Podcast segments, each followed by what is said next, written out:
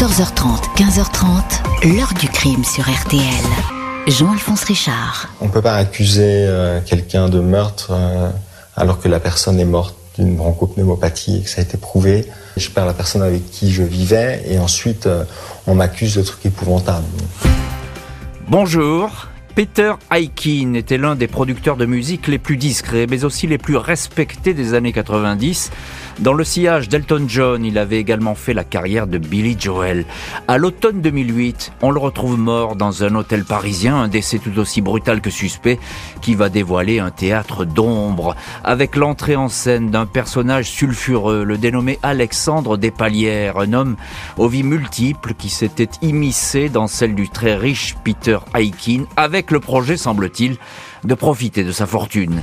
C'est ce que vont finir par penser les proches du producteur, mais aussi la brigade criminelle et un juge d'instruction qui vont voir en ce personnage, certes, un playboy charmeur, mais surtout un empoisonneur chevronné. Après une interminable enquête, Alexandre Despalières devait être jugé à l'été 2022 pour la mort de Peter Aikin, procès qui se tiendra sans lui, L'accusé principal est mort à la fin du mois de janvier de cette même année. Était-il l'assassin d'un homme riche? Question posée aujourd'hui aux acteurs et témoins de cette histoire. 14h30, 15h30. L'heure du crime sur RTL.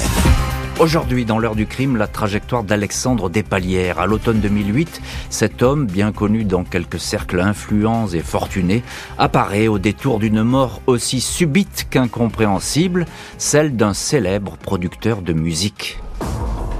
Ce 12 novembre 2008, dans l'après-midi, un homme affolé déboule à la réception de l'hôtel Abba Montparnasse, rue de la Gaîté, à Paris.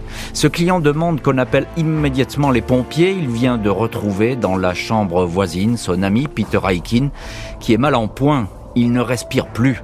Les secours sont rapidement sur place. Peter Aikin, 62 ans, de nationalité australienne, gît dans son lit. Il n'y a plus rien à faire. Le décès est constaté à 16h55. Sur place, les pompiers puis les gardiens de la paix ne relèvent aucun détail suspect. Le médecin note toutefois la présence de nombreux médicaments, parfois au sol, sous la table de chevet et dans une sacoche. Une batterie d'anti-inflammatoires, de pénicilline, d'aspirine, antibiotiques antiparasitaire, une quinzaine de produits au total, une mini-pharmacie. Le docteur indique avoir discuté avec l'homme se présentant comme le compagnon du défunt, Alexandre Despalières, un Français de 40 ans. C'est lui qui a prévenu les secours. Il semblait effondré, anéanti, n'acceptant pas cette mort et répétant en boucle que Peter avait besoin tout de suite d'une grève de foie et qu'il allait lui donner le sien. Alexandre Despalières est entendu par la police. Il explique que Peter Aikin est arrivé six jours plus tôt à Paris, le 6 novembre, en provenance de Bruxelles. Dès le premier soir, il a fait une chute dans un escalier. Les pompiers ont été appelés, une simple perte d'équilibre, aucune blessure sérieuse. La nuit suivante, il était ivre et a fait un malaise. Il a refusé d'être transporté à l'hôpital. 8 novembre, on le conduit à Cochin, il est déshydraté, en détresse respiratoire, il refuse les soins. Même scénario le 11 novembre, à la Salpêtrière. Les médecins détectent une grave hépatite après une trop grande prise de paracétamol. On l'avertit qu'il est en danger de mort, mais le patient signe décharge. Despaliers rassure qu'il l'avait pourtant convaincu de rester hospitalisé le soir même. Peter Aikin téléphone à son ancienne assistante Anne-Marie Nicole pour lui dire qu'il n'a jamais été aussi mal de sa vie et veut rentrer à Londres. Il meurt dans les heures qui suivent. Anne-Marie Nicole indique qu'elle a alors rejoint Despalières et son assistant Jérémy B, mais tous deux auraient refusé un rapatriement. L'autopsie détecte effectivement une hépatite aiguë. Il s'agit d'une mort naturelle. Huit jours après le décès, Peter Aikin est incinéré à la demande d'Alexandre Despalières au crématorium du Père Lachaise. C'est tout juste si les proches de cet ancien directeur de Warner Music ont été prévenus. Huit personnes sont présentes à la cérémonie jugée express et sinistre par l'un des participants, John Reed, le producteur d'Elton John. Reed est étonné de cette mort très rapide car selon lui, Peter, bien qu'en surpoids, était en très bonne santé, n'abusait jamais de médicaments et écoutait les médecins. Alexandre Despalières et Peter Aikin s'étaient rencontrés il y a une vingtaine d'années à San Francisco. Ils s'étaient brièvement fréquentés, s'affichant à un concert d'Elton John, puis s'étaient perdus de vue. Il y a six mois, le Français est soudain réapparu dans la vie de Peter Aikin. Ce dernier l'a alors pris sous son aile, car Alexandre souffrait d'une double tumeur au cerveau et ses jours étaient comptés. Alexandre lui avait notamment demandé de s'occuper de ses biens car il était mourant. Il avait fait fortune dans l'industrie Internet. Le 30 octobre 2008, soit à peine 15 jours avant le décès, les deux hommes se sont discrètement mariés à la mairie de Chelsea. Une première pour Aikin, célibataire endurci, qui préférait la vie en solitaire. Le dandy français et sa bande d'amis vont s'installer dans la maison du défunt à Londres, mener la grande vie jusqu'à ce qu'elle celle-ci soit trop voyante et attire suspicion et dénonciation. Après le décès de son éphémère mari, dont la fortune atteindrait plus de 20 millions d'euros, Alexandre Despalières s'installe dans le grand appartement de Cheney Place, dans le quartier londonien huppé de Chelsea. Un testament d'une page l'a désigné comme le seul légataire d'un homme qui n'avait qu'une lointaine famille en Australie. Il s'agit d'une photocopie. L'original, assure Despalières, a été volé lors d'un cambriolage le jour même des obsèques. Le tribunal de Brighton a validé toutefois cet acte. Le veuf veut fait refaire la décoration de l'appartement, achète trois Porsche, une pour lui, deux autres pour ses amis, Jérémy et Vincent. L'argent coule à flot et fait jaser. 24 février 2009, trois mois après le décès, une première lettre parvient au procureur de Paris. Elle est signée John Douglas, un ami du producteur. Il s'interroge sur la tumeur mortelle dont souffrirait Alexandre Despalières et sur le fait que quatre personnes de son entourage seraient décédées dans des conditions identiques. 18 juin 2009, Petra Campbell, ex-belle-sœur de Despalières, dépose plainte. Elle raconte que les parents et les grands-parents de celui-ci auraient été retrouvés morts empoisonnés ces six dernières années. Ils avaient été aussitôt incinérés. Des palières auraient profité de leur argent. Une analyse toxicologique de certains prélèvements de Peter Aikin, conservé à l'Institut médico-légal est alors ordonnée par le parquet. La brigade criminelle est saisie des causes de la mort. 15 novembre 2009, Gary Perrit, neveu de Peter Aikin, dépose plainte pour meurtre. Il revient sur le testament qui a permis à Alexandre Despalières d'accéder à la fortune du producteur. Un faux grossier qui fait l'objet d'un recours devant la Haute Cour de justice de Londres. Le plaignant fournit un précédent testament daté de 2002 stipulant que l'essentiel de sa fortune revenait à des associations de lutte contre le sida. Peter Aikin, demandait expressément à être incinéré dans son pays natal, l'Australie.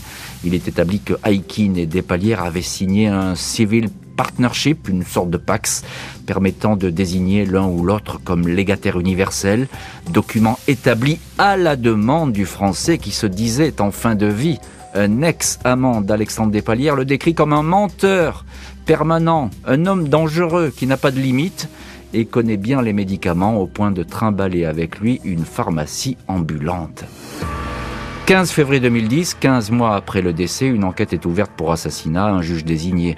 Après quatre mois d'investigation et d'audition, Alexandre Despalières et son fidèle secrétaire, Jérémy B, sont interpellés dans une résidence hôtelière dans le 6e arrondissement de Paris. Despalières est soupçonné d'avoir mis en scène la mort de son mari producteur. Il aurait en quelque sorte coupé du monde lors du séjour à l'hôtel de Montparnasse, Despalières, placé en garde à vue, est entendu à quatre reprises. Il dément toute implication dans la mort de Peter Aikin, qui était tout pour lui, assure-t-il. Il affirme que celui-ci s'était confectionné un cocktail médicamenteux comme substitution à la cocaïne.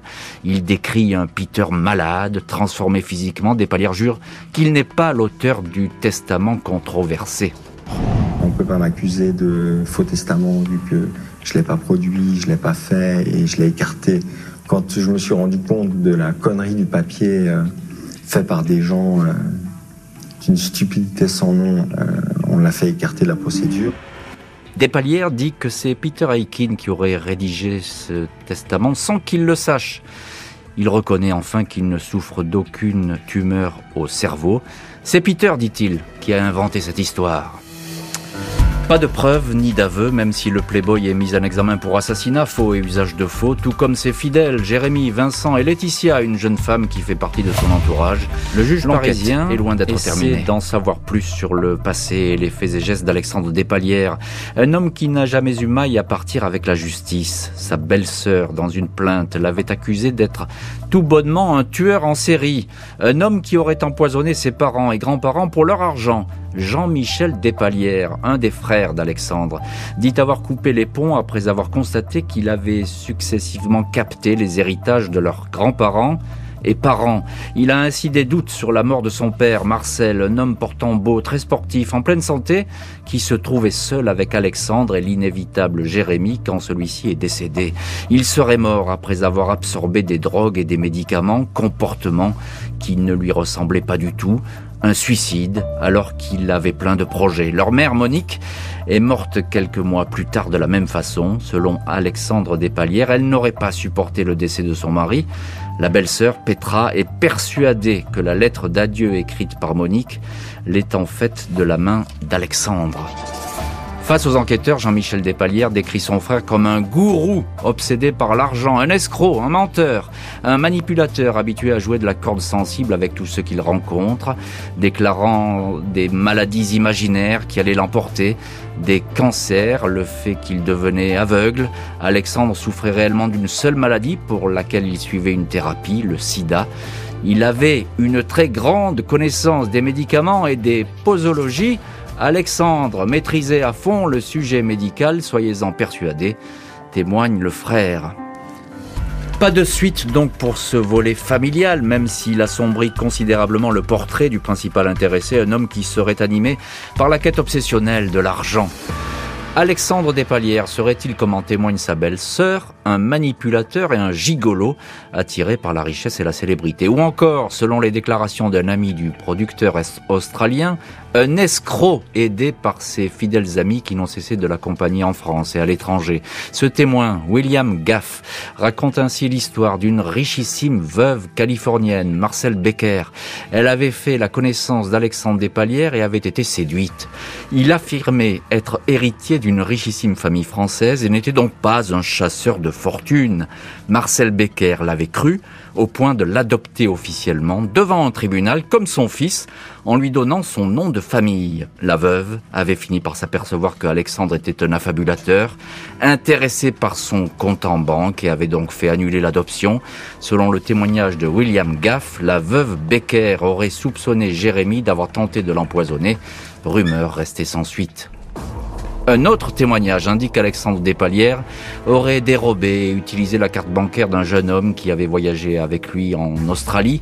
Ce dernier avait amicalement avancé certains frais au point d'être délesté de 15 000 euros qui ne lui avait jamais été remboursé.